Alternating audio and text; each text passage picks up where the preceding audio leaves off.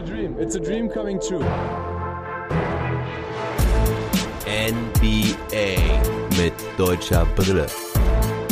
Von und mit dem einzig wahren Philly Fiddler. Virtual Trash Talk Table zu dritt heute. NBA mit griechischer Brille. Yamas, Sitaki, was auch Opa. immer. Ich, ich begrüße einerseits den George. Hallo George. Hallo Philipp. Nenn mich bitte Philly. Philly, okay. Da stehe ich drauf. Äh, Ja. Und zum anderen begrüße ich meinen Wizards-Experten, der schon zum Lakers-Experten werden wollte seit gestern, den Sobbes. Hi Sobbes. Hi Fiffler, hi Jorgo. Äh, natürlich ergänzend. Ich gebe die Wizards natürlich nicht auf. Das ist schön. Ich wollte schon sagen. Ich dachte schon, du willst Moritz und Isaac untreu werden. Und Nee, ich bin keine Trade-Masse hier. Das nicht. Die Wizards sind auch keine Trade-Masse. ja, Premiere heute. Trash Talk Table zu dritt. Das hatten wir noch nicht. Und auch Premiere für unseren griechischen Kollegen, den George. Der hatte ja auch schon mal einen ganz, ganz kurzen Gastauftritt in dem Trash Talk Table. George, erinnerst du dich? Das war nach unserer letzten Session, wo wir eben noch drüber gesprochen hatten im Vorgespräch. Ja, genau. War vor zwei, drei Wochen, glaube ich mal, hatten wir mal beim Sun Jorgo, du hast hier bei mir genau hier gesessen. Piffler war schwerst verletzt nach seinem äh, wahnsinnigen so. Einsatz hier im Streetball Court. Und Genau. du hast hier am, äh, am Katzentisch gesessen und uns zugehört und äh, aber wolltest dich nicht mehr so beteiligen. Das stimmt. Ich habe nur mal Hallo gesagt, glaube ich. Das war Ja. Ist schon ein bisschen länger her. Ich glaube, das waren zwei, drei Monate oder so. Das war noch Ja. Im schönen Sommer, als An die. dem Tag ist, glaube ich, auch die Idee gewachsen, dass wir mal NBA mit griechischer Brille machen, über zum Beispiel über Jannis reden, in, Mhm. bei den Milwaukee Bucks, der eigentlich fast Deutscher geworden wäre und Mhm. wieder einen Übergang haben zur NBA mit deutscher Brille. Genau, mit dieser äh, Story hast du mich überzeugt, beziehungsweise hast du mich neugierig gemacht, weil das wusste ich gar nicht. Und da hast du noch so ein, zwei andere Sachen erzählt und deswegen habe ich gedacht, wow, cooler Mann, cooler Dude. Deswegen müssen wir da mal wirklich so einen Podcast machen. Und ja, die Milwaukee Bucks sind ja Contender schon seit ja, zwei, drei Jahren, kann man sagen. Mindestens auf jeden Fall. Und deswegen passt sowas natürlich auch hier wunderbar ins Konzept rein. Wir haben heute, muss ich mal gerade vorab sagen, es ist jetzt der 16.11., 20.20 Uhr. Das Trade-Fenster ist jetzt offen seit zwei Stunden und ich muss direkt mal eine raushauen. Chris Paul geht nach Phoenix und dafür kommen Ricky Rubio und Kelly Oubre zurück nach Oklahoma City. Abdul Nader geht auch noch äh, mit nach Phoenix und natürlich bekommt OKC noch einen First Rounder, war es, glaube ich, oder? Weißt du das, Sandro? Du hattest das eben gesehen? Nee, ne? Mm, Ich habe es auch nur auch nur bei Wosch gelesen hier äh, bei Instagram. Ich weiß nicht, was noch drin stand. War, Nur glaub mal ich, gerade. Äh, Äh, Ty, Ty, 20, äh, 2022 First Rounder. ja, genau. Und Ty Jerome und Jalen Lake oder Leak, ähm, das ist auch ein Rookie vom letzten Jahr, Ja, meinst Der- du Starter? ist äh, nicht Starter und er ist bestimmt nur Trade-Masse gewesen. Ja, und das andere große Ding ist natürlich Dennis Schröder. Geht wie bei NBA mit deutscher Brille als erstes gehört zu den Los Angeles Lakers. Ich hatte ja dieses Ding schon mal vor ein paar Wochen geäußert, beim Insta Live, äh, wir beide, ne? Richtig, ja. Und wo da noch aber eigentlich die große Frage war, ob Chris Paul auch äh, mit zu den Lakers kommt. Ähm, aber das war ja schwer umzusetzen, denke ich. Einfach wegen dieses großen Vertrages von Chris Paul. Mhm. Und haben sich halt gedacht, ja, Chris Paul kriegen wir nicht hin, aber Dennis Schröder ist eigentlich relativ easy zu holen. Ab Danny Green geht dafür nach OKC und auch noch ein First Rounder, der aus diesem Jahr, der 28. Pick. Und so spielt dann Dennis Schröder. Es ist noch nicht komplett offiziell gemacht worden, aber es wird so kommen, wenn Champs das sagt, dann wird es so kommen. Und ja, das noch vorab, vor der griechischen Brille, Ja. nochmal die deutsche Brille aufgesetzt, ist natürlich ein dickes Ding. Ich hatte es schon erwartet, dass wir ja OKC halt nicht nächstes Jahr verfolgen werden aus deutscher Brille, zumindest nicht äh, intensiver,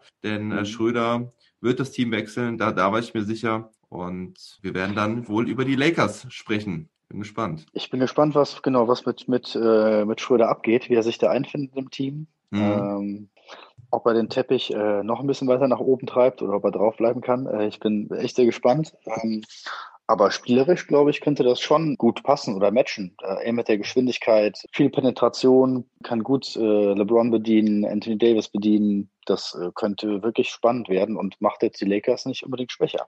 Nee, ich finde, der passt super gut da rein. The Golden Mhm. Patch zu Purple und Gold. Ja. Ne? Gute Die Nummer. passenden Autos hat er ja auch schon, also kann er schön in seinem goldenen R8 oder so hat er runterkrachen. Ja, ja. War das Ja. goldener R8 und hatte der nicht auch einen Ja, Lambo? ich glaube zwei. Ne? Ich glaube, er hat sich etwa zwei von denen identisch geholt oder sowas Ja? war glaube ich. Auch noch so einen Ja. violetten Lamborghini oder so hat er auch noch, glaube ich. Ach, der La Lamborghini war violett? Ah, ich dachte, ich Die hatte hatte, glaube ich, den. auch noch so. Also, Naja, was man so hat in, in der Garage, ne? Richtig. Ja. Ja. Aber wir haben jetzt den George einfach so voll unterbrochen mit unseren News hier. Äh, du wolltest nämlich Kein gerade, du wolltest nämlich gerade schön erzählen, wie Jannis eigentlich, also ich habe es genannt, Jannis Way to Milwaukee. Und vielleicht erzählst du unseren Hörern überwiegend aus Deutschland, die ähm, Jannis Antetokounmpo sicherlich kennen, weil sie kennen, also den kennen wirklich viele, auch Leute, die nicht so viel mit Basketball zu tun haben. Aber sicherlich kennen alle nicht die interessante Background-Story von ihm. Und erzähl doch mal, was du da so alles weißt mit quasi deutsch-griechischer Brille. Deutsch-Griecher Brille. Okay, dann erzähle ich mal über den Jannis, wie er fast Deutscher geworden wäre. Jannis Eltern kommen aus Nigeria Mhm. und dort war Bürgerkrieg und beide Elternteile kommen von unterschiedlichen Stämmen. Aus diesem Grund haben sie das Land verlassen, waren aber immer sehr, sehr sportlich unterwegs. Also der Vater war Fußballprofi und hat bei den FC Sunshine Stars gespielt. Geiler Name.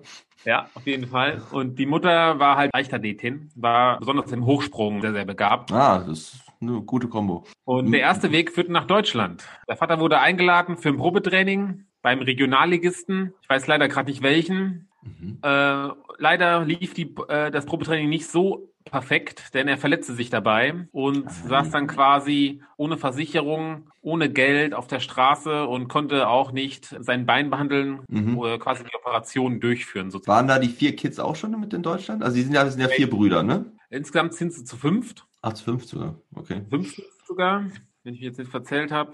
Ja. Also vier Ähm, kenne ich. Kostas.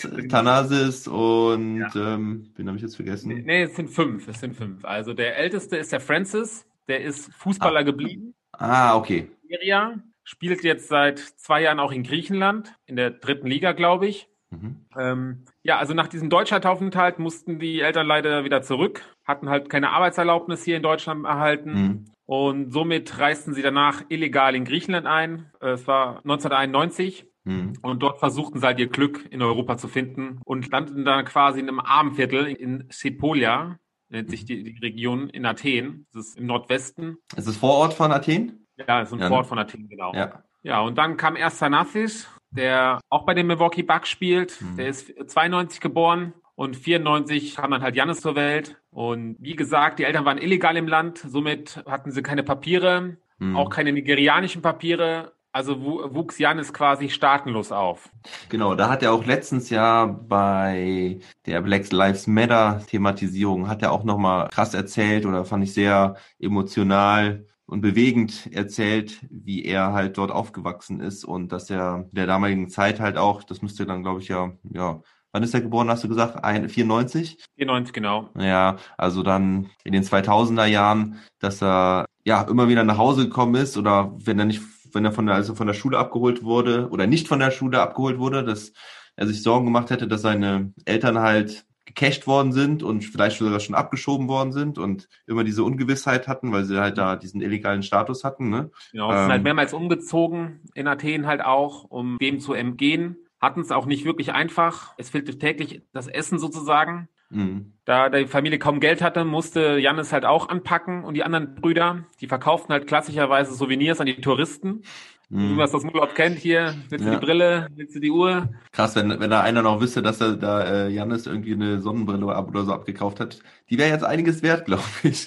Ja. Auf jeden Fall, solche Erlebnisse schweißen dann halt auch zusammen als Familie, wenn man in der bittersten Armut halt aufwächst. Seine Basketballkarriere begann dann halt mit zwölf Jahren. Hm. Er ging mit seinem Bruder Sanastis dann halt zum, äh, zum Basketballcourt, der bei ihm um die Ecke war. Mhm. Und eigentlich wollte er immer als Kind, als Kind Fußballer werden, wie sein Vater halt. Also er hat Mhm. mit Basketball nichts am Hut gehabt. Und damit du dir das vorstellen kannst, wenn er Basketball spielen wollte, musste er sich teilweise mit seinem Bruder die Schuhe teilen, weil sie halt nicht Mhm. genug Geld hatten. Ja, ja, das habe ich auch irgendwo mal gelesen, ja.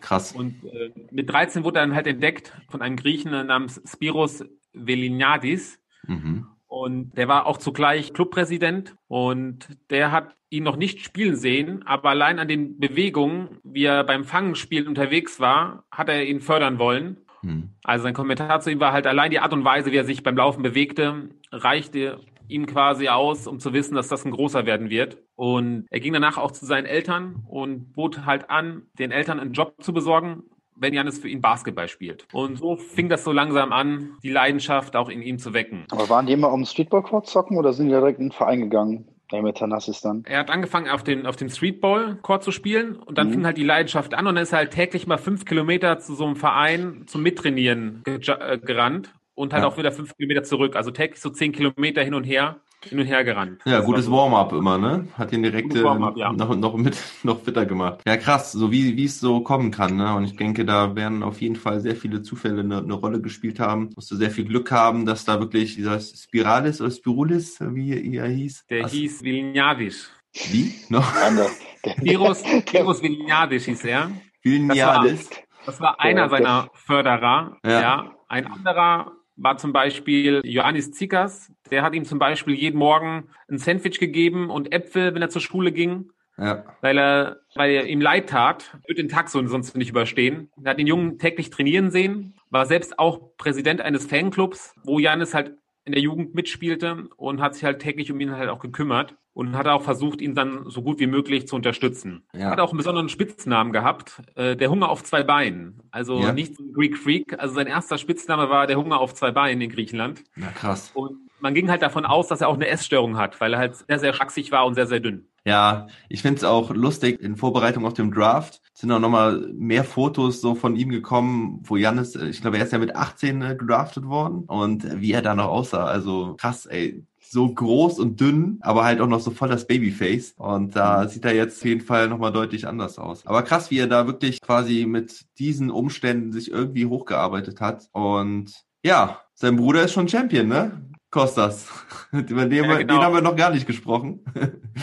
Der äh, so ein bisschen, der war ja erst bei den Mavs, dann ähm, ja, hat er bei den Lakers einen, einen Spot bekommen. Ist, glaube ich, kein großes Geheimnis, äh, wenn man sagt, dass die Teams ihn irgendwie da so unter Vertrag genommen haben, eher um an Janis so ranzukommen, anstatt die Hoffnung in den Spielern selber zu sehen. Aber ja, Kostas kann sich jetzt Champ nennen und nicht Ja, Janis. Kostas- Er wäre auch nicht der erste, der erste Bruder von irgendeinem anderen Sportler, den man unter Vertrag nimmt, um den, den Bruder happy zu stellen. Ne? Das stimmt wohl. Ja. Ja. Ja, es gab auch äh, über Instagram hat Jannis da halt auch ehrwürdig ihm dann auch zu seinem Titel gratuliert und ob er noch, noch grüßen darf und so oder ob Ja. er auf die Knie muss. Und, Ja. weil er, da gab es Ja. halt ein, ja, Scharmützel. Scharmützel. Scharmützel, können wir- genau. Ja, und die griechische Fahne hat man schön auf dem Court gesehen bei der Championship. Ja, Hauptsache dabei. Ja, ist doch eine schöne Geschichte. Ja, du bist ja auch ganz schöner Hardcore-Fan. Vielleicht kannst du mal gerade aus deiner persönlichen Perspektive erzählen, wie du das so erlebt hast, als er dann gedraftet wurde und ja, wie er seinen, seinen Weg nach Milwaukee dann im Prinzip gemacht hat und wie das dann auch so über die letzten Jahre lief. Ohne jetzt zu sehr ins Detail zu gehen, aber einfach so, ich meine, weil ich vergleiche das immer so ein bisschen, ja, mit, mit Dirk Nowitzki. Ne? Ich meine, Janis ist halt ein absoluter Superstar und er ist jetzt, glaube ich, nicht der erste Grieche, ne, der in der NBA spielt. Ne? Waren best weiß ich jetzt gar nicht so. Der erste, aber der erfolgreichste, sagen wir es so. Ja, ich glaube, also so spontan fällt mir jetzt zwar nur, nur Nick Kalatis ein. Der Ja. Fotz ist auch schon Was? Ja, Fotze. Den gab es Ja. auch mal. Ja, ja, bei, bei Memphis Grizzlies Hat hat einen er. schönen Namen. Ja, und, aber ja, erzähl doch einfach mal so ein bisschen, wie du das so miterlebt hast und ob man, ob du auch zum Beispiel von Anfang an wusstest, das wird mal ein großer. Also mein erster Moment, wo ich Janis entdeckt hatte, war in den Nachrichten und dann habe ich mir direkt halt auch auf YouTube ein paar Clips angeschaut Mhm. und ich bin eh immer so optimistisch und dann dachte ich mir, oh, das wird ein guter Mhm. Cool. und ähm, direkt für mich so der nächste Michael Jordan, ja. ja. Also es war dann quasi vor, vor dem Draft oder so? Oder? Vor dem Draft, aber ich muss dazu sagen, ich hatte damals noch gar keine NBA geschaut, Ja. so wirklich, ja. Klar, in den 90ern die Chicago Bulls, Mhm. als Jugendlicher, aber dann habe ich nur Euroleague geschaut und überhaupt kein, gar kein NBA-Basketball. Mhm. Und ja, dann kam halt Janis. Ganz kurz, Und- Bist du in Deutschland eigentlich groß geworden? Das weiß ich gar nicht. Ja, dir. doch, ich bin hier aufgewachsen. Komplett, ja, okay. Mhm. Ja, das also geht ging's wie den meisten, wie auch irgendwie mir. Das war ja auch in Deutschland kaum verfügbar, irgendwie NBA. Ne? Also man hatte in den 90ern gab's diese, diese Hypes mit mit mit Jordan und und ja und den Bulls und Dream Team und so weiter. Und Ende der 90er hat man ja nichts mehr im Fernsehen gesehen und dann war das Ding so ein bisschen ganz weit weg. War war bei mir ja auch selber so. Ja, und Ja. die ersten drei Jahre habe ich dann halt jedes Spiel gestreamt. Hab Geil. auch von der illegalen Plattform sozusagen, ja. Mhm. Also man, du weißt ja, die Qualität ist ja nicht so besonders. Mhm. Aber ich konnte dann halt teilweise an den Pixeln erkennen, ah, das ist Jannis, durch die Bewegung und so. Warum? Warum Äh, war ja. das zu erkennen? Ja, es, es war irgendwie zu erkennen halt. Das, ich, also ich konnte halt durch die Art der Bewegung der Spieler halt erkennen, welcher Spieler wer war. Das war immer ziemlich witzig. Ja, ich meine, bei uns ähm, mit Dirk gucken war das ähnlich, nur das war ein, einfach, weil es war meistens der einzige große Weiße auf dem Spielfeld. Ne, Sandro? Das war immer, das war wirklich mehr als eindeutig. Ja. Aber Ja. ich bin immer froh, wie sich die Pixel wieder ein bisschen mehr zusammengesetzt haben, Ah, äh, man mal ein paar Minuten mehr erkennen konnte. ja, Aber es ja, ging auch. Ja. Ja, also die ersten drei Jahre liefen halt so ab und ich habe, glaube ich, fast gar keine Spiele ausgelassen. Ich habe fast alle Spiele live gesehen, geil. auch wenn im ersten Jahr, glaube ich, ein einziger Sieg nur stattfand bei den Milwaukee Bucks. ja, und der Janis so im Schnitt nur so zehn bis zwölf Minuten am Platz stand. Ja, Aber ich habe dann jeden, jeden Nicht-Fehler halt feiert sozusagen oder jeden Punkt. ja, geil. Also Hardcore-Fan Nicht-Fehler ist auch geil. Ja. von der Hardcore-Fan von der ersten Minute an. Finde ich sehr sympathisch. Ja, das sind ähm, so ein paar Parallelen zu unserer Dirk Dynasty, ja, Sandro. Wobei wir natürlich damals 99 noch bei weitem nicht jedes Spiel gucken konnten. Ja, und dann hat er sich. diese ganze, die Ja? ganze Kabellage, die wir mal von irgendeinem Laptop mit irgendeiner ISDN-Verbindung erstmal an den Fernseher legen mussten, um dann irgendein Bild da drauf zu bekommen, wo die Ja. Pixel dann noch größer waren. Aber auch Ja. das war, das war cool. Ja, das Aber man war, muss auch sagen, dass George sich natürlich auch richtig viele äh, Skills bei Janis abgeguckt hat für sein eigenes Streetball-Game. Das, da merkt man natürlich die Erfahrung von äh, 82 Spielen Regular Season erstmal geguckt zu haben. Das habe ich letztens auch mitbekommen, ja. Ganz schön harter Hassel unterm Korb. Das auf jeden Fall. Ja. ja, okay, und dann, ja, und dann wurde er so langsam ja, zum Superstar, ne? Zum Superstar, ja. Das Schöne ist, er ist halt bodenständig geblieben. Mhm. Also es sind einige schöne Anekdoten halt direkt bei Anfang seiner Karriere auch geschehen. Zum Mhm. Beispiel mit seinem ersten Gehaltscheck ist er halt direkt zur Bank mit Taxi gefahren, Ja, ähm, wo er das Geld dann nach Griechenland überwiesen hat. Die Eltern waren die ersten Monate halt noch in Griechenland, weil die Mhm. ja noch keinen Pass hatten, keinen Griechenpass. mhm. Und erst durch den Druck, der aufgebaut wurde, dass er in der NBA spielt, haben die Eltern dann halt auch einen Griechenpass bekommen. ja, Und dann fiel ihm halt auf, dass er halt gar kein Geld hatte für den Rückweg und er hatte ein Spiel halt. Und dann ist er halt gejumpt. Ja. Und auf der Hälfte des Weges hat ein Fan ihn dann halt mitgenommen, hat das gesehen, Geil. dass er, dass er Janis ist, der zum Spiel möchte und ihn dann mitgenommen. Das war halt auch eine witzige Geschichte. geil. Das ist meine Lieblingsgeschichte auf jeden Fall. Und da haben wir doch auch wieder ein paar Parallelen zu Dirk, der doch auch niemals selber irgendwie eine Geldkarte oder was hatte und seine Mutter immer das Geld für Dirk abgehoben hat. Und dann stand Ja. er doch auch mal in Dallas, hatte keine Kohle. Da mussten die Mitarbeiter doch Dirk erstmal Geld geben, obwohl er halt schon 100.000 auf dem Konto hat, weil er nicht Ja. wusste, wie das geht. Also auch wieder Ja, äh, ähnlich. ja, da hat sich doch dann irgendwann diese eine nette Lady immer um ihn gekümmert, Mhm. ne? Ich weiß jetzt nicht, nicht mehr den Namen, Genau. aber dann hatten sie irgendwann so entdeckt, ja, hier, der Dirk, der braucht noch ein bisschen Unterstützung hier im, im, äh, im Lebensmanagement. Und dann hatten sie diese gute Seele. Ich weiß nicht, ob die vielleicht schon vorher da für ihn äh, verantwortlich war, aber der war ja nachher sehr, sehr dankbar, weil die sich dann wirklich da so um ihn Ja. gekümmert hat und ihn so ein bisschen an die Brust genommen hat.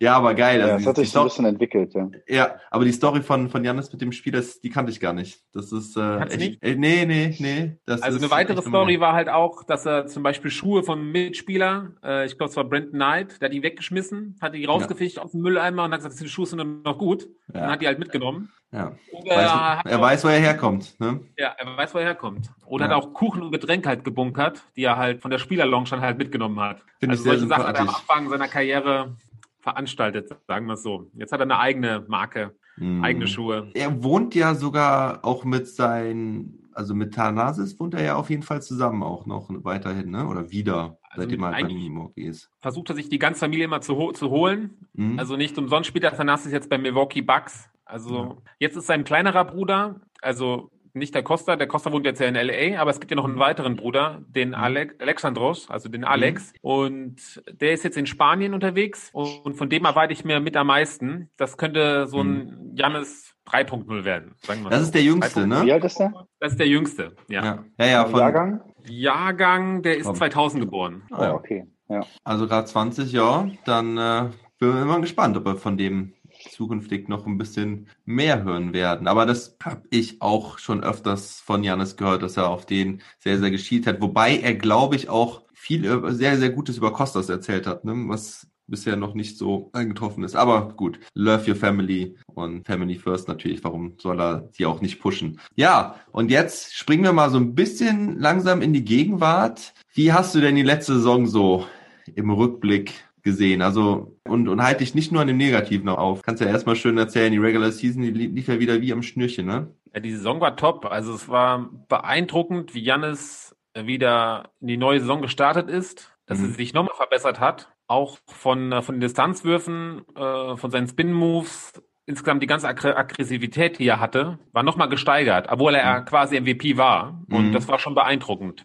Mhm. Also du, du hast das auch so gesehen, dass der noch einen größeren weiteren Schritt gemacht hat. Ja, Regular Season lief bombastisch, bestes Team in der Liga und dann kam der Corona-Break und dann gab's den Restart in der Bubble. Und was hast du erwartet für diese Saison, für diese Playoffs? Ja. Hast du gedacht, es könnte einen ganz großen Sprung geben? Wie gesagt, ich bin Optimist. Ich dachte, Mhm. diesmal holen sie den Titel. Und Janis wird da alle auseinandernehmen, aber leider hat er enttäuscht sozusagen, oder quasi das Team hat enttäuscht. Mhm. Und ja, die Playoffs sind dann meistens eine ganz andere Geschichte als die Regular Season. Und da hat den Bucks halt noch ein zweiter starker Mann halt gefehlt. Da hat Mhm. Miami sich halt zu gut auf ihn eingestellt und dann kam nichts mehr von der zweiten Reihe. Da muss ich ja natürlich direkt da einhaken und nachfragen, wenn du sagst, der zweite Star hat gefehlt. Also für dich ist Chris Middleton nicht der zweitbeste Spieler eines Championship-Teams. Ist das richtig? Chris Middleton ist sehr konstant in vielen Spielen, aber er ist jetzt nicht ein Spieler, auf den ich mich jetzt so verlassen würde bei den Playoffs.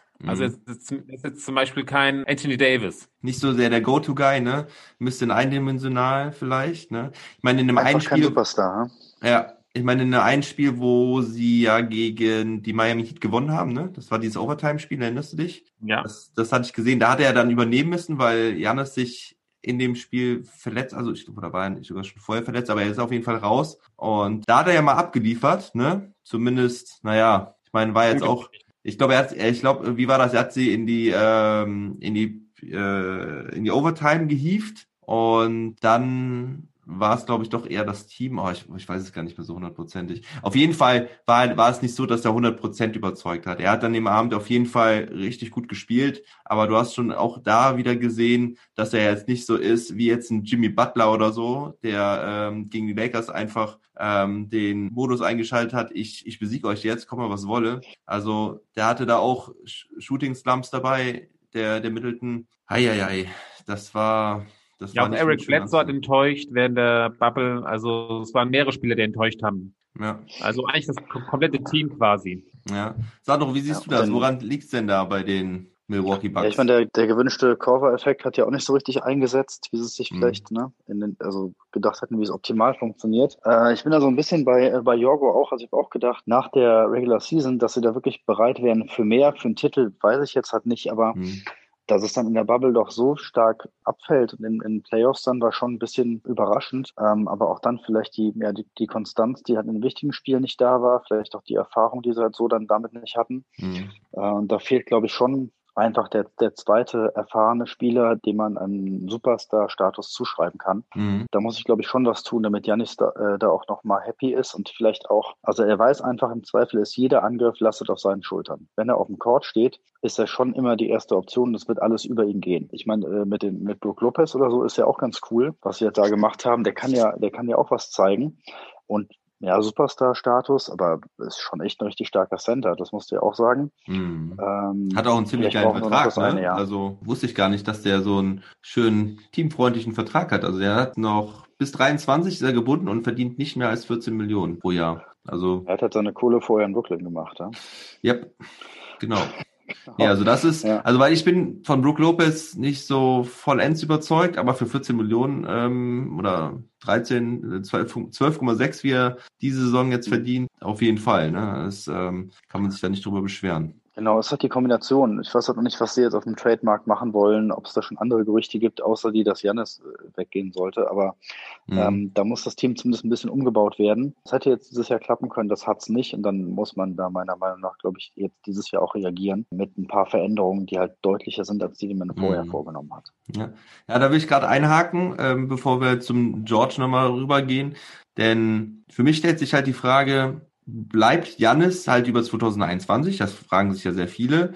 Ich sehe da auch wieder so diese deutsche Parallele, wo George, hast gerade gesagt, es war sehr enttäuschend, diese Playoffs. Das haben wir mit Dirk halt auch sehr, sehr lange mitgemacht. Diese Enttäuschung in den Playoffs, ne? Ja, du hast diesen einen Franchise-Star, der dein Team hochhält, aber das Team kriegt es zusammen nicht gebacken. Und das war, finde ich ja das, das Wunderbare und dieses wirklich, ach, da, der geht mir echt wieder das Herz auf, wenn ich darüber spreche, dass Dirk halt trotzdem immer den, seinem Team treu geblieben ist und man versucht hat, Mark Cuban kam dann ja irgendwann ins Spiel, hat wirklich äh, auch ja, die Kohlen rausgebuttert und zugesehen, dass sie wirklich ein, ein Championship-fähiges Team da aufgestellt bekommen. Und nach der bitteren Niederlage 2006, ich meine, es hat zwölf Jahre gedauert äh, für Dirk, bis es dann wirklich auch äh, gerissen haben. Ne? So, jetzt kommst du, George. Erstens, bleibt Janis über 2021 äh, bei den Bucks und was muss dafür passieren? Also ich bin ein Romantiker, also ich glaube schon, dass er bei den Bucks bleibt. Das ist schön. Das wünsche ich mir im Übrigen auch, weil ich wünsche mir echt, dass, weil die Milwaukee Bucks ja auch jetzt kein so Superstar-Team sind, sondern ich wünsche mir auch, dass das, dass er wirklich bis zum Ende seiner Karriere bleibt. Das, das vorab. Jetzt erzähl weiter. Er hat in seinem Interview mal auch erwähnt, dass er von Nowitzki ein großer Fan ist Hm. und halt auch das sehr, sehr geschätzt hat an ihm, dass er die ganze Zeit dann halt auch bei den Mavericks geblieben ist. Janis ist sehr, sehr ehrgeizig. Ja, klar, wenn man schon so ein Talent hat, will man natürlich Titel holen. Die Angst ist immer halt im Profisport, wie stark ist sein Berater? Mhm. Ja, die wollen natürlich Geld verdienen. Ja, denen ist das vollkommen egal, äh, wie viele Ringe oder so. Denen geht's um ums Geld, Mhm. die eigenen Interessen. Ähm, Milwaukee liegt dem Janis. Milwaukee ist jetzt ja keine Metropole wie New York oder LA. Mhm. Er mag es halt so Low Profile, nenne ich das mal. Ja. Also ruhiger. Und um sich auch auf seine Sache auch zu konzentrieren. Und deswegen kommt ihm das schon eher entgegen in Milwaukee, glaube ich. Also das überhaupt das ganze Konzept. Und für ihn ist es halt wichtig, dass er, dass er die Chance bekommen hat, überhaupt in der NBA zu spielen. Mhm. Wenn man aus den Verhältnissen aus Griechenland kommt, wo man gerade mal 500 Euro pro Monat verdient und dann auf einmal so ein komplett neues Leben geboten kriegt, ich glaube, das weiß er schon zu schätzen. Und dass Milwaukee von Anfang an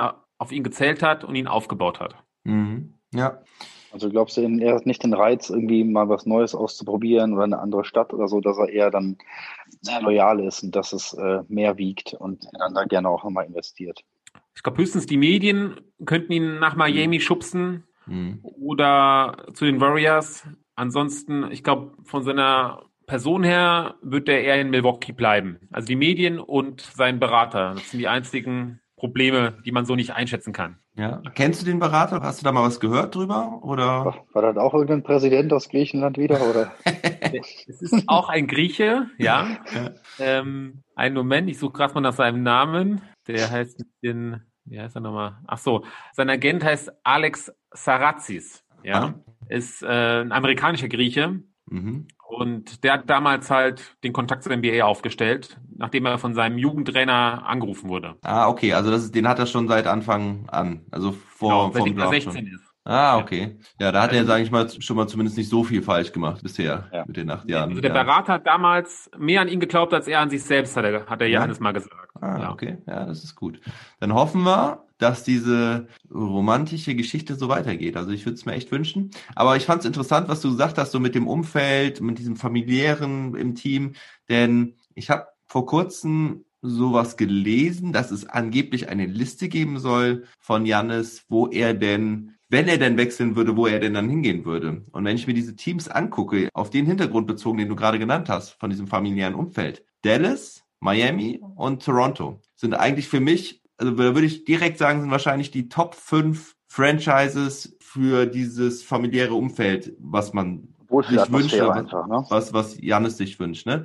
Also du hast, weil, ne, du hast in Miami hast du diese, diese geile Kultur um Pat Riley. Dallas hat mittlerweile auch einen richtig guten Ruf, was das angeht. Nach 20 Jahren Dirk, ja, und weil sie auch mit vielen, vielen Spielern, sie jetzt auch hier zum Beispiel Delonte West, die Geschichte mit Mark Cuban, dass er ihn äh, da wieder rausgeholt hat aus dem Loch und die Toronto Raptors, ja, denke ich, also ich liebe die Raptors seit 20 Jahren auch. Das ist einfach ein geiles Team, eine geile Franchise immer gewesen. Und Louise North ist halt auch nochmal so was Besonderes. Also die Mavericks könnte ich mir auch gut vorstellen, denn äh, da spielt der Porzingis, Doncic, zwei Europäer halt auch. Mhm. Ich glaube, das gefällt ihm Janis auch ganz gut. Ich glaube, der versteht sich auch mit dem Porzingis gar nicht so schlecht Mhm. privat. Und äh, witzigerweise hätte ja Jannis auch für Merrick spielen können, damals Mhm. bei den Drafts. Der Teampräsident, der Donny Nelson, wollte ihn ja und hat ihn ja auf dem Zettel gehabt, aber der Mark Cobain hat dann halt ähm, Mark quasi Cuban. dazwischen gefunkt und hat dann Mark, Mark Cuban. Mark Mark Cuban, ja, Cuban, Mark ja. Mark Cuban. Ja, Mark Cuban hat äh, dazwischen gefunkt, genau. Ja, das, das habe ich nämlich letztens auch gelesen, ja. Interessante Geschichte, weil Janis ist ja, glaube ich, an Stelle 14 oder so gedraftet worden, ne? Von den 15 meine ich. 15 und hatten die Mavericks, ah, ich glaube, die Mavericks hatten Pick 14, 13. meine ich. Ja, also kurz davor irgendwas, ne? Ja, aber dann wäre jetzt Luca nicht in Dallas, deswegen können wir damit leben. Ne, Sandro? Ja. ja. Also wenn, wenn du es dir zusammen vorstellst, wäre natürlich auch nicht schlecht, ja. Ja, ja, ich weiß nicht so genau, ob das passt, aber also Dallas hält sich auf jeden Fall die Option offen. Da bin ich mir sicher, dass die äh, 2021 genügend Cap Space haben, um ihn dahin Ja. zu holen. Also in dem blauen Trikot sah er auch schon ganz gut aus. Also hat man ja schon relativ viele Bilder von gesehen. Ja, Äh, passt. ja, Ist auch gut. fürs griechische Gefühl gar nicht so schlecht dann, ne? Ja, Von der Trikotfarbe her. Der Trikot Genau, passt, blau. Farbe Ja. passen hier. machen, dann machen sie noch eine schöne äh, neue City Edition, diesmal mit, mit Blau-Weiß äh, für nächste Saison. Ja. Mit so Blau-Weiß kariert oder so. Oder gestreift. Bisschen helleres Blau. Ja, schauen wir mal. Aber was müssen denn die Bucks machen, die Saison, um Janis zu überzeugen? Wie siehst du denn die, äh, also mögliche Kaderveränderungen oder was musst du in dem Team machen? Wesley Matthews ist, glaube ich, äh, heute rausgekommen, dass er sein, aus seinem Vertrag ausgestiegen ist. Immer so als kleine Randnotiz. Jetzt natürlich nicht der, die wichtigste Personalie. Aber weiß man natürlich Ja, jetzt auch nicht. Five gehört, ne? Also in letzten letzten Saison war die meisten Spieler auch Starting Five. Mhm. Hat solide gespielt, ist jetzt nicht irgendwie besonders aufgefallen, aber war in der Verteidigung halt auch sehr, sehr stark. Willst du ihn wieder haben, ja? Also er ist ja, er ist ja nur aus seinem Vertrag ausgestiegen, er hatte eine Option auf 2,6 Millionen. Natürlich war das ein Minimum Salary Vertrag, den er da unterschrieben hatte, nachdem er bei den Knicks nicht verlängert wurde, wenn ich das jetzt nochmal so richtig auf dem Schirm habe, weil er ist ja von den, von den Mavericks im Porzingis Trade nach New York gegangen und ist da entlassen worden und dann haben die, haben die Bucks ihn aufgeschnappt oder ich war, es war in der Offseason, das weiß ich gar nicht mehr so genau. Aber genau, also 2,7 Millionen war eigentlich zu erwarten, dass er da aussteigt, weil er hat ja schon eine recht solide Saison zumindest gespielt. Gute bis solide Saison. Also du, du hättest ihn gerne wieder auf jeden Fall als, als Rollenspieler. Als Rollenspieler hat er, glaube ich, seine Aufgabe ganz gut gemacht. Mhm. So, und dann haben wir noch Brook Lopez hatten wir eben schon angesprochen. Eric Bledsoe hat noch drei Jahre Vertrag. Äh, Chris Middleton hat drei Jahre plus Spieleroption. Ersan Ilyasova ist noch da. George Hill ist noch da. Beide so knapp unter 10 Millionen verdienen die. Und Dante Di Vincenzo und Thanasis und Robin Lopez hat auch noch eine Spieloption. Da weiß man auch noch nicht genau. Und einen habe ich noch, DJ Wilson, der ähm, auch noch einen Vertrag hat. Der ist, glaube ich, letztes Jahr oder vor zwei Jahren auch gedraftet worden. Ja, was, was würdest du machen? Und was machen die Milwaukee Bucks im Draft? Sie haben nämlich den, wievielten Pick? Was hatte ich geschrieben? Den 24. hat es, glaube ich, geschrieben. Ja, genau. Also da kann man, ja, der, der Sandro winkt schon, aber jetzt muss erstmal der George sprechen. Sandro, sag du doch Bescheid. Okay, ja, dann Sobbes. Was möchtest du? Ob es- Nee, es, es wollte auch eher mal in die Fragestellung gehen, weil das ist ja auch, ich finde es halt auch mal cool jetzt äh, mit Blick auf, äh, auf George, den äh, Bugs-Experten. Was für eine Starting Five, wenn du jetzt da ein Puzzlestück austauschen könntest, hat irgendwie, ne? Wir haben ja, ja gerade alle durchgegangen, die Starting Five war ja auch relativ klar, aber wo müsste, es, mal- müsste man dran drehen, dass es halt vielleicht besser funktioniert, ähm, damit Janis auch sagt, ey cool, das ist ein guter, guter Trade, eine gute Ergänzung, um das halt irgendwie zu tun. Ähm, weil ich meine, können sie doch gerne einen Spieler sagen, den sie an Stelle 24 picken sollen, aber ähm, Mhm. mir wird da jetzt spontan keiner einfallen. Ja, also Ja, ist es eher der Playmaker, der dann irgendwie dann ein anderer sein müsste? Oder sind halt dann die, die Lopez-Twins doch nicht das Richtige und man schmeißt die mal in der Trade-Masse oder so? Ich weiß auch nicht genau. Also im Grunde genommen, das Bucks-Team hat ja super Statistiken abgeliefert letztes Jahr, Mhm. waren ja nicht umsonst, haben ja eine super Saison eigentlich gespielt. Letztendlich, Cover hat ein bisschen enttäuscht. Mhm. Von seinen drei Punkten hätte ich mehr erwartet in der letzten Saison. Auch, auch besonders in den Playoffs. Mhm. Man braucht halt noch bessere Schützen quasi. Mhm. Wie der Hero zum Beispiel von Miami. Der hat für mich total überzeugt als Rookie in der Saison letztes Jahr. Mhm. Und hätte man so einen Spieler dabei gehabt, der dann halt auch die, die aussichtslosen Dreier dann trifft, dann hätte, hätte das ganz anders ausgesehen. Ich, ich habe gehört, J.R. Smith soll auf dem Markt sein. Ja, genau. Ja. ähm, Alt, glaube ich, oder? äh, wie bitte? Der ist schon ein bisschen alt, oder? Ja, der ist schon ein bisschen alt. Ja, weiß auch aber, nicht, aber ob für der- die Teamchemie bringt er doch richtig was rein. Er ist Champion, auch Champion. Ja. Mehrmals jetzt. Auch schon im, mit dem dritten Team? Nee, nee, nee. Cavaliers und Mit Cleveland war er doch. ja, ja, ja, Cavaliers, Ja, Cavaliers, und, äh, und Lakers. Ich, ich hatte irgendwie jetzt noch im Hinterkopf, dass dass er noch mit dem dritten Team Champion Miami. geworden ist. Dass, er Aber mit, dass er noch mit LeBron und dem Miami auch dabei Ja, ist, nee, nee. was? war, war aber Mit nicht. dem anders holt er keinen Ring, ja. Ja, also du sagst ähm, Firepower von außen und da irgendwie halbwegs erfahrene Spieler vielleicht holen, die, ich sag mal, jetzt noch gut im Saft stehen und ja, zu haben sind, oder? Also den, den Butler, den Davis, so als Ersatz, also den Davis als Ersatz für Middleton, den Butler als Ersatz für Bledsoe, dann hättest du ein sehr schönes Team. ja, okay. Ich glaube, das wird nicht so einfach äh, zu machen sein. Ja. Ja, okay.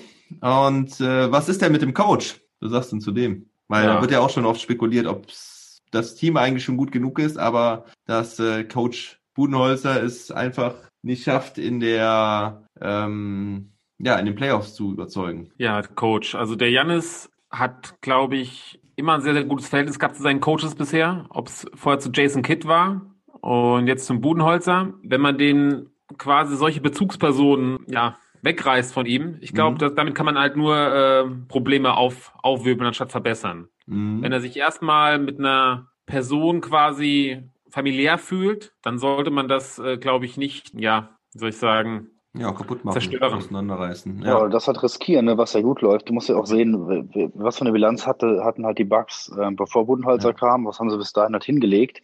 Ja. Und ja, wenn halt die letzten Playoffs nicht gewesen wären, würden wir alle irgendwie anders reden. Wenn sie da vielleicht auch bis ins, weiß nicht, Halbfinale, Finale irgendwie gekommen wären, dann wird es halt anders aussehen. Aber der, finde ich, halt auch macht da echt einen guten Job und ähm, hat ja schon die Puzzleteile so zusammengesetzt am Anfang, dass es dann sehr schnell sehr viel besser war. Ja, nur jetzt musst du vielleicht was ändern. ja. Also ich meine, guck dir halt die Dallas-Saison an, als sie halt in der ersten Runde dann auch gegen, gegen die Warriors rausgeflogen sind. Hm. Mit Baron Davis halt damals irgendwie noch. Ne? Das ist auch beste Saison der Vereinsgeschichte irgendwie gehabt. Und dann klappt's halt irgendwie nicht. Da musst du irgendwas verändern, irgendwas machen. ja.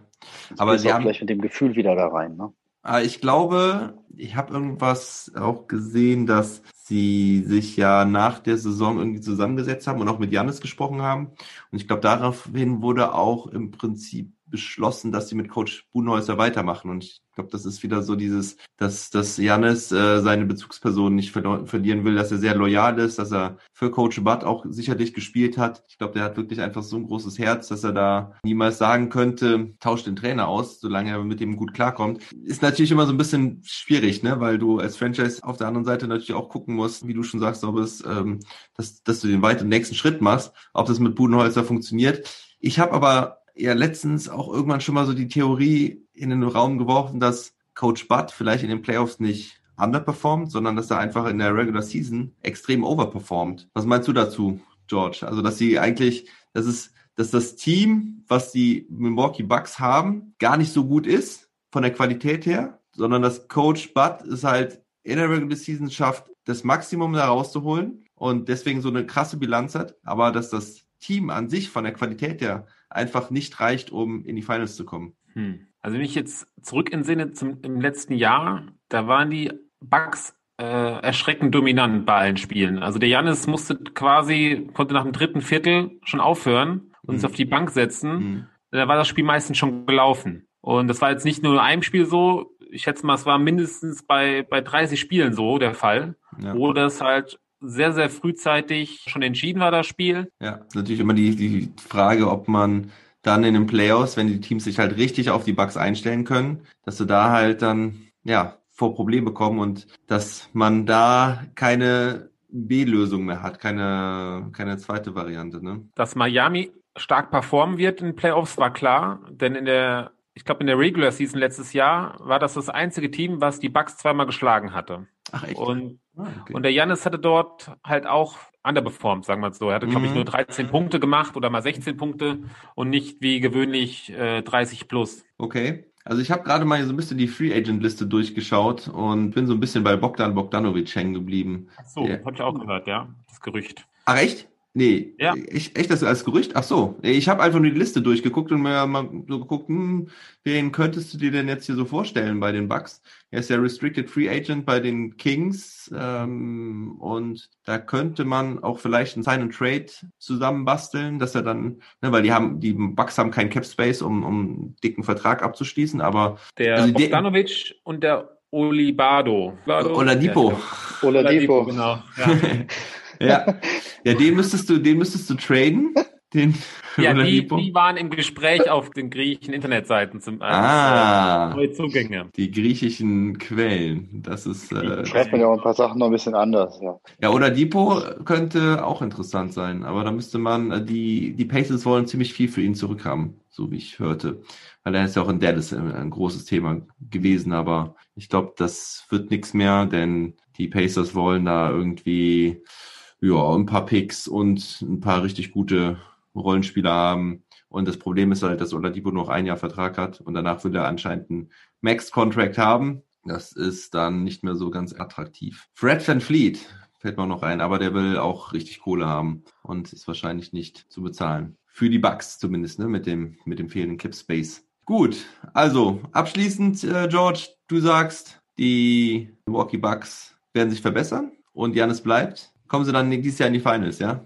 Ich bin ja Optimist und ähm, Das- Und ich hoffe, dass er sich jetzt nochmal, dass es nochmal einen Schub geben wird, was halt sehr, sehr schwierig vorstellbar ist. Dass er sich nochmal verbessert. Ich glaube, er hat letztes Jahr, glaube ich, war er der effizienteste Spieler in der NBA-Geschichte. Ja, ich, da war irgendwie sowas, Da ja. gab es Mhm. irgendeine Statistik, habe ich mal gelesen gehabt. Sowas war auf jeden Fall am Start. Auf jeden Fall eine krasse Saison gespielt und wenn er jetzt noch den Dis- Distanzwurf dazu holt nächstes Jahr, dann klappt's mit dem Titel. Dann klappst du den Titel, Das ist jawohl. auch meine Frage, äh, meine Frage gewesen. Wie sieht es mit seinem Dreier aus? Steckt da noch so viel Potenzial drin? Kann man ihn da noch äh, ein bisschen auf den noch besseren Weg bringen? Ja, also die Dreier, er hat sich ja schon stark verbessert. Also die Quote war, glaube ich mal, um die 20 und beim letzten Mal war es um die 30, Anfang äh, äh, so 34er Quoten Ja. hat er gehabt, glaube ich. Und an manchen Tagen denkst du, oh, er hat's jetzt, ja. Mhm. Und an anderen Tagen denke ich mir, oh wei, Airball, ja. Mhm. Äh, da ist mal Da muss man auf jeden Fall nochmal unterscheiden, ähm, dass er ja auch in der Bubble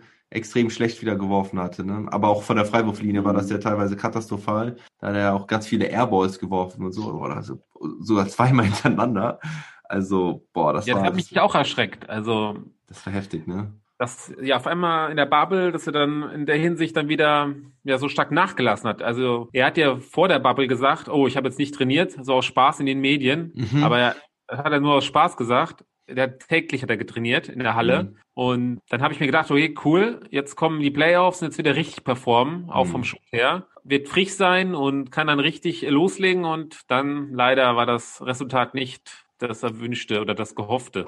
Ja, schauen wir mal, wo es mit seinem Dreier hingeht. Er hat ja am Anfang seiner Karriere gar nicht mal so schlecht geworfen. Ne? Da gab es auch mal irgendwie so einen Bericht, dass äh, er sein, in seinem Shooting, also zum letzten Jahr gab es ja auf jeden Fall diesen guten Sprung, definitiv. Zur Regular Season hat er, glaube ich, zeitweise war er da auch bei, bei 35 Prozent knapp oder sowas. Aber da hat man dann irgendwie nochmal so die Videos gezeigt, dass er auch eine ganz andere, ganz anderes Shooting hatte, als er in die NBA gekommen ist. Und da auch, da war er jetzt kein Shooter, aber da sah der Dreier deutlich sauberer aus und ist auch relativ effizient gefallen dafür, dass er aber auch relativ wenig Würfe genommen hat. Ne? Da hat man dann irgendwie ge sich gefragt, was er denn da für einen Shooting Coach an die Seite gestellt bekommen hat in den letzten Jahren. Das war wohl nicht so erfolgreich. Aber auf der anderen Seite waren andere ganz andere Sachen, hat er sich extrem natürlich gut verbessert. Ne?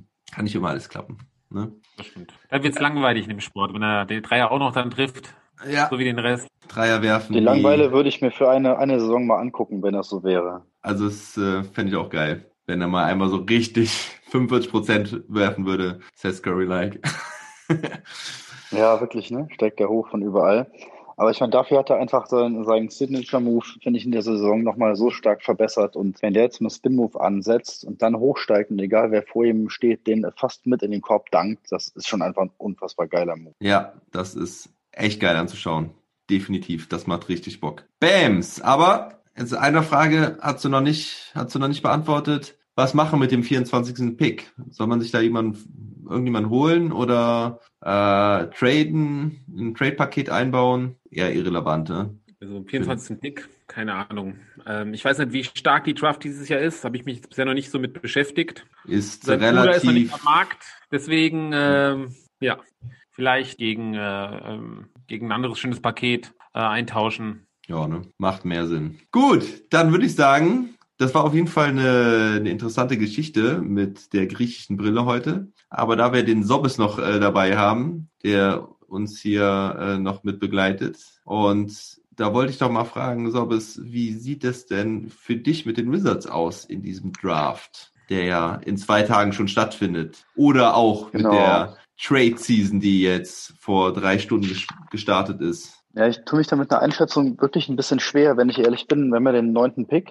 den neunten Pick jetzt dieses Jahr. Mhm. Und den 37. um Bis- es äh, gerade Ja. äh, zu Den vervollständigen. würde ich im, im Zweifel jetzt auch in irgendeine Trade mal so reinwerfen. Aber die Wizards haben ja ein relativ junges Team aufgebaut. Sehr viele äh, junge Spieler einfach, die viel Entwicklungspotenzial haben. Ich meine auch mit Rui Hachimura, der echt eine gute Saison gespielt hat letztes Jahr. Thomas Bryant, der ein aufstrebender junger Center ist, das für unseren Mo jetzt nicht halt äh, die besten Voraussetzungen sind, aber ähm, auch noch junge Leute, die einfach dabei sind. Ob du jetzt ein Trade-Paket schnürst und auf keinen Fall dann Bradley Beal und John Wall abgeben möchtest, weil wenn sie die abgeben, wen sollen sie halt dafür holen? Mhm. Besseres oder das Team halt nochmal deutlich besser macht. Bin ich, glaube ich, im Zweifel dafür zu gucken, dass wir einen guten neunten Pick kriegen, der das Team einfach auf einer schönen Position oder gut verstärken kann, sich dann vielleicht noch ein bisschen durch Trades oder Hin- und Hergeschiebe verbessern können. Ich glaube aber nicht, dass, also bei den ganzen Gerüchten, die gerade sind, um, ähm, was du eben gesagt hast, Chris Paul hat schon das Team gewechselt, Schuh Ja. geht rüber, äh, James Harden möchte eventuell äh, wechseln nach Brooklyn oder so. Ja. Dann, äh,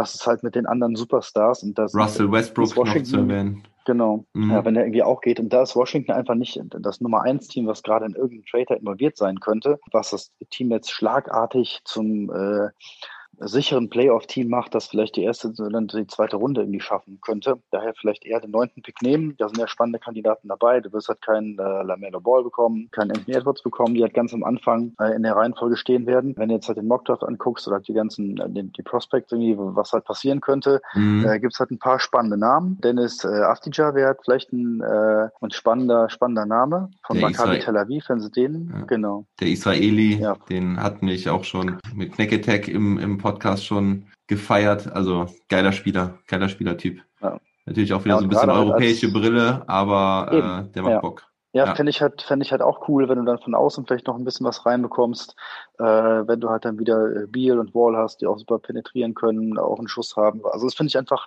fände ich spannend, wenn sie den vielleicht bekommen würden. Äh, das würde mich irgendwie freuen. Dahinter ist vielleicht noch Patrick Williams irgendwie ein Kandidat Mhm. oder Isaac Okoro, der kommen könnte. Äh, Obi, der Obi Toppin? Äh, Obi ist Toppin, ja auch ja. in dem in dem Ja. Gefilde. Ja. Das wäre vielleicht ähm, einfach spannend, das zu tun. Ich würde jetzt auf den Trade irgendwie verzichten. Vielleicht ergibt sich irgendwie was und dann im nächsten Jahr mal gucken, wer hat sich weiter gut weiterentwickelt, äh, wie viel Potenzial steckt da noch im Team. Bradley Beal und John Wall können dann immer noch gut was leisten und vielleicht kannst du dann einen attraktiveren Trade schnüren, um dann zu sehen, ich habe junge Spieler, die schon ein bisschen was gezeigt haben und Mhm. mich dann doch punktuell auf einer Position verstärken. Äh, wir wissen ja auch nicht, ob äh, Davis Bertans auch bleibt. Wie viel wird es ihm ähm, als geben? Unrestricted. Wie viel wird es ihm ja, das ist jetzt ein bisschen schwierig zu sagen. Wie, wie viel Millionen gibst du an so einem Typ? Ich kann jetzt leider für mich, ob ich jetzt sage, der ist irgendwie auch 14 wert, der ist vielleicht sogar 24 wert oder Mhm. vielleicht ist der auch nur 10 wert. Äh, Finde ich wirklich schwierig. Ich habe jetzt aber auch nicht das Salary Cap vom Team gerade irgendwie im Kopf, wenn ich ehrlich bin, um zu sagen, wenn da Space ist, macht das halt irgendwie. Aber ich meine, er war auch ein gehandelter Sixman of the Year. Den würde ich halt schon fast, also wenn ich ihn binden könnte, würde ich das halt irgendwie schon machen, weil er auch ein junger Spieler ist.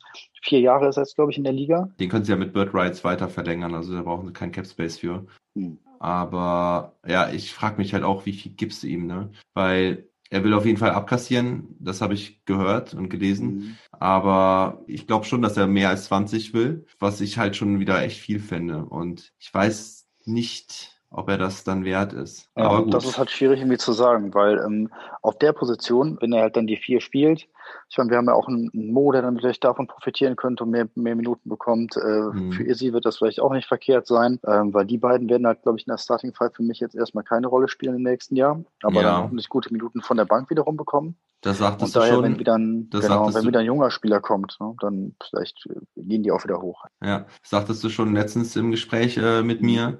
Aber ich bin in der Hoffnung, dass Isaac Bonga trotzdem in der Starting Five bleibt, neben Hachimura und Bryant auf den großen Positionen und John Ward und Bradley Beal auf Mhm. den Guard-Positionen. Aber wenn du dann einen Bertans einen Vertrag mit über 20 Millionen gibst, glaube ich nicht, dass du den auf der Bank äh, sitzen lässt oder ob es dann äh, der denn die Second Unit so stark macht und so anführt.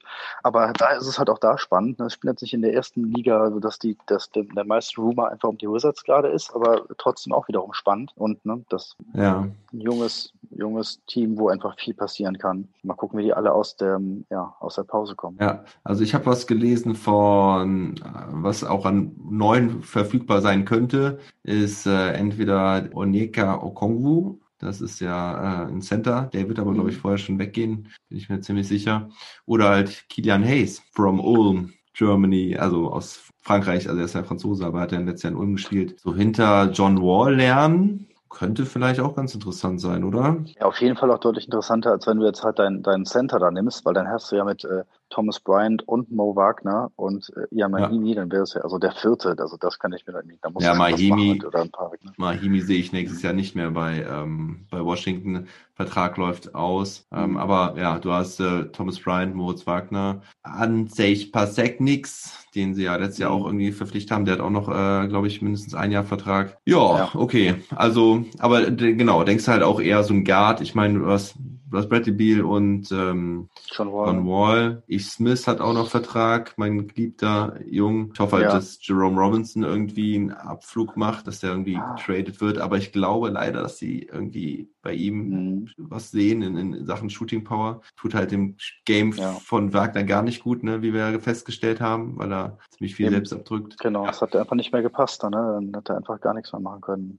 Ja, aber wenn du halt dann irgendwie ähm, John Wall, Ich Smith und Keelan Hayes hättest, fände ich gar nicht so uninteressant auf der Point Guard Position. Ne? Und Easy bleibt auf der 3 Ja. so als als äh, 3D Player mit more, mit mehr Mhm. 3. ja, genau. Ja, wenn, wenn das auch ein bisschen mehr kommt, und ich meine, was du eben gesagt hast, von John, John Wall lernen, da gibt's ja deutlich schlechtere Lehrmeister, die du haben kannst. Ja, George, wie siehst du das Jo, denn bei wie den siehst du die Wizards? Wizards hier? Ja. Ähm, Du rastest vollkommen aus hier gerade beim Thema. Ich war gerade auch ein bisschen am, ähm, ja, am Nachrichtenlesen. Sorry, ich habe mich gerade mal ausgeklinkt gehabt. Habt ihr geht vielleicht in gerade Griechenland, ja. über äh, James Harden? Habt ihr das schon gehört? ja, ja, da haben wir, ja, dass er Oh, jo. eventuell zu, gesprochen? ach so, warte mal, ähm, du meinst, dass er, Ja. Brooklyn möchte? Ja, Ja, haben wir drüber gesprochen gerade. Ja, das Ja? hat der, hat der Sandro, hat der Sandro kurz erwähnt, ja, dass äh, das im Moment äh, sehr, sehr wild ist, was da abgeht. Ähm, Westbrook äh, gab es ja schon seit ein paar Tagen. Das fand ich auch nachvollziehbarer, dass, dass Westbrook weg will. Aber dass Harden halt da weggeht, sehe ich halt eigentlich überhaupt nicht, weil warum sollten die Rockets das machen? Also dann müssten die ja komplett ihr ein Rebuild machen. Ja, und warum beantwortet George die Frage nicht? Ähm, Ja, da gab es eine andere Frage. Ja. Was, wie siehst du die Washington Wizards? Ko- können sie den Milwaukee Bucks nächstes Jahr gefährlich werden? Ja. Ich glaube noch nicht. Noch Nein. nicht. Noch nicht. Siehst du dir auch Nicht, manchmal wenn sie die, einen anderen Bruder von, von, von Janis verpflichten Aber werden. ähm, da spielt ja auch der Janis mit bei den, ähm, bei den Washington Wizards. Das ist der Japaner. Das ist ja quasi den ihr Janis. ja, Und äh, der hat da, glaube ich, auch so einen ähnlichen Spitznamen. Auch äh, für, die, für die Japaner sozusagen. Also Ja. eine ähnliche Story quasi fast. also auf Japanisch im Prinzip. Auf Kannst du den Japanisch. Ja. japanischen Spitznamen sagen? Nee, leider nicht. Schade. Schade. Aber es sind ja so, ja, so kleine Verbindungen zumindest. Also es war so die japanische Hoffnung sozusagen. ja, also wenn ihr äh, jemanden kennt oder wenn einer von euch, lieben Hörer, ähm, vielleicht ein Japaner dabei ist und äh, einen Podcast machen wollt, NBA mit japanischer Brille, gerne, gerne doch. Ich wäre gespannt auf solche Geschichten, wie ich hier vom George gehört habe. Jungs, wollt ihr noch irgendwas abschließend sagen? Sonst würde ich sagen, machen wir das Ding rund und packen es in den Kasten. Okay. Gibt's, gibt's noch was? Nee, ich bin fein. Also ich hätte das hier, dass Rui Hachimura der Japanese Jumpman ist, aber das wird jetzt irgendwie nicht, also vielleicht gibt's da noch was Cooleres. Das ist auch nur die erste Ente oder so. Ja, ja bei, bei Dirk gab es ja auch die wildesten Spitznamen, die nicht, nicht wirklich immer, die irgendwo standen, aber die irgendwie Ja. keiner benutzt hat. Ja. Ne? Mhm. Ähm, Ja, ja. Nee, war, war cool, vor allem auch mal den, den Jorgo zu hören mit, mit seinen Insights zu, zu Jannis. Ja, Genau. Ich hoffe, Jorgo, du bist auch bald wieder fit, nachdem du mich ja äh, gestern leider nicht am Streetworkout unterstützen konntest, nach deiner harten Verletzung vom Samstag, dass du schnell wieder auf die Beine kommst. Ja, ich danke dir. Ich hoffe, ich bin auch bei dir dabei. schön mit den Janis Spin Moves, ne? Richtig. Ja. Gut, Leute, dann war mir eine Freude, hat richtig Bock gemacht und bin gespannt, was die nächsten Tage bringen, was der Trade-Markt jetzt bringt und ob Schröder jetzt das, da das finale Go gibt, dass äh, Schröder dann nach LA, nach Hollywood ziehen kann. Da wird es bestimmt auch ein paar lustige Fotos geben dann in Zukunft. Und Mhm. ja, und dann der Draft. Da bin ich auch ziemlich gespannt, was da Genau. gerade bei den Top 10 Picks passiert. Ja, danach müssen wir einfach nochmal noch mal dann alle Trades auseinandernehmen, mal gucken, wie wir unser Ranking aufstellen, wer sich da am besten verstärkt hat. Das Ja. wir machen. Ja, wir machen auf jeden Fall die Wizards in der Free Agency Periode. Na, Sandro? Wenn da Jawohl. die ersten Dinger mal durch sind. Und Draft werde ich, den werde ich live gucken, definitiv. Ich freue mich darauf. Mittwochnacht. Ähm, hab ehrlich gesagt die letzten, glaube ich, drei Jahre nicht mehr gesehen. Davor habe ich ihn ziemlich oft gesehen. Äh, auch live dann mitten in der Nacht. Dies Jahr mit NBA mit deutscher Brille habe ich mich wieder schön darauf vorbereitet und äh, bin richtig heiß drauf. Richtig Bock Ja, wo drauf. läuft der Draft? Um RTL oder wo? Um RTL, RTL 2. Genau. nee, äh, natürlich gibt es das auf dem League Pass. Also ich habe einen League Pass Cool. Noch. Ich bin weiß gar nicht, normalerweise gehörte das immer zur letzten Saison dazu. Äh, Nee. Den League Pass habe ich auch seit der vierten Saison. Ja, vom Janis Ja. habe ich mir den League Pass auch angeschafft. ja, sehr gut. Allerdings, ich empfehle auch deinen Zuhörern, dass sie ähm, den League Pass, wenn sie den erwerben möchten, dass sie ich, ich, soll's, ich krieg gerade wegen ich soll es lieber nicht sagen. Okay, gut. Schaut, dass er den im Ausland kauft. Ja, ja, ja. Okay. Ah, das kann man hier ruhig sagen. Nee, nee, das, äh, das geht schon. Äh, irgend, irgendwann wird es auch auf meiner Homepage einen Link geben, wo man sich den dann auch holen kann, wo ich dann ein paar Prozente kriegen soll. Um Und wo kauft man den Honig am besten? Den Honig? Ja. Und äh, Oliven kann man bei dir auch kaufen, oder, George? Ja. Und, nee, Olivenöl, genau, und Ach, Salz. Olivenöl. Gesalzen?